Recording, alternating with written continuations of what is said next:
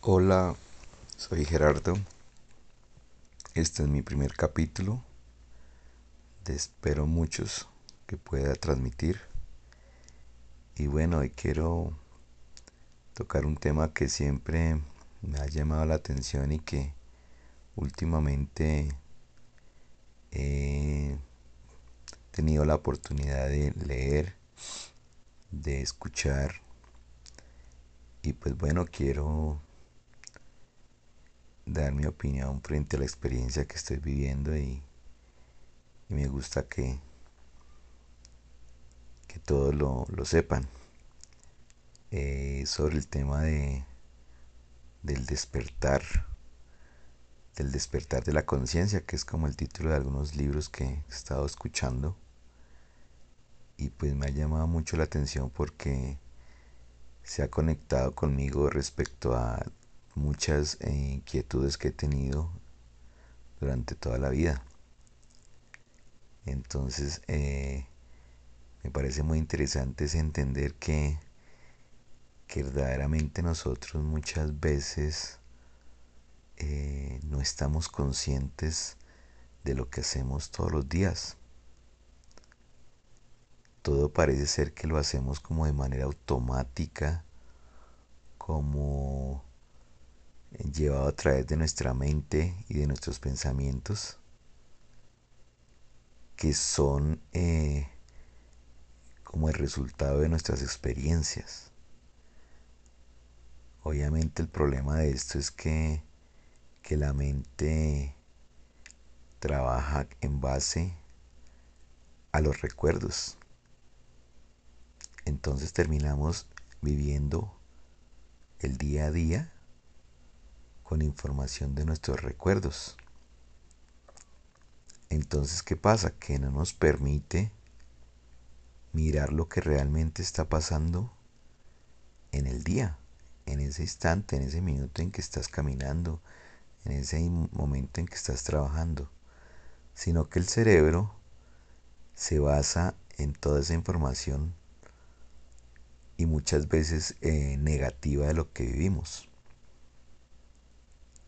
Y eso pues me ha hecho reflexionar porque verdaderamente eh, eso lo hace llevar a uno a, reacciones que a veces uno dice, pero ¿por qué reacciona así?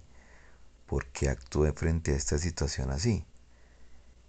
Y lo que he escuchado y lo que he leído y lo que he aprendido es que, claro, uno responde de manera automática con la información que tiene en la mente. Pero lo que pasa es que esa información puede ser basada en otra situación distinta a la que está uno viviendo en el día o en el tiempo real, en el instante consciente de esa situación, de ese instante. Entonces, cuando uno empieza a despertar, porque digamos que es la palabra que, que mejor se puede usar es despertarse, ser consciente de lo que está pasando en ese instante, es cuando empieza a activarse algo muy extraño, que es como la realidad, diría yo la realidad real, ¿sí? la de ese instante, la de este momento que estamos viviendo no el que vivimos hace un minuto, dos minutos, ni el que vivimos de media hora, ni el que vivimos esta mañana, no, ese instante que se está viviendo. Entonces cuando se logra ser consciente y estar viviendo cada momento, es, genera una reacción en el, ser, en, la, en el cerebro, en la mente, pero extrañísima porque empiezas a ver muchas cosas que antes no veías. Por ponerte un ejemplo, tú coges un, recorrido diario para tu trabajo, para tu colegio, eh, para una cita médica, ¿sí?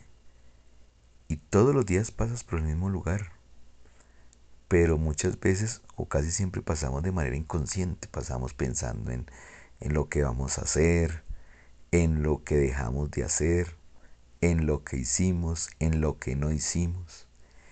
Y no estamos viendo, estamos pasando por un lugar y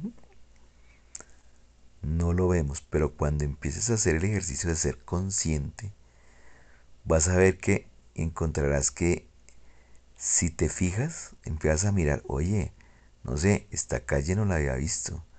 Oye, este negocio no lo había visto. Oye, este, este tráfico en este instante del día es, es así o es asá. O mira, hay un nuevo, hay un nuevo modelo de carro. O, oye, este Transmilenio que yo recojo, que todos los días no me he dado cuenta que tiene, no sé, unas manijas extrañas. O el color de las sillas. Oye, ya no hay sillas verdes ni, ni, ni azules, ahora hay rojas y grises. Oye, las sillas ya no son como las habían antes, sino ahora son como atravesadas. O sea, cosas así muy puntuales de observación que nos ayudan a estar conscientes cada día. Entonces, ¿qué pasa? Que la mente ya no nos agota o la mente ya no, no puede trabajar sola porque eh, o la mente deja de mandarnos mensajes, diría yo, eh, del pasado, del futuro, de nuestras angustias. O sea, yo pienso que cada instante, si tú lo vives sin pensar en lo que va a pasar, o por lo menos ser conscientes de que no ha pasado y que cuando pase sería la, el momento en, en que deberíamos preocuparnos o en el momento que deberíamos alegrarnos, pero que no sea antes, sino en el momento en que debe ser. Porque ahí es donde me doy cuenta que a veces nos agotamos, nos estresamos, nos enfermamos antes de que pase algo. O sea, no ha pasado y ya estamos preocupados. Hoy mi jefe me va a regañar porque ayer no hice el trabajo bien.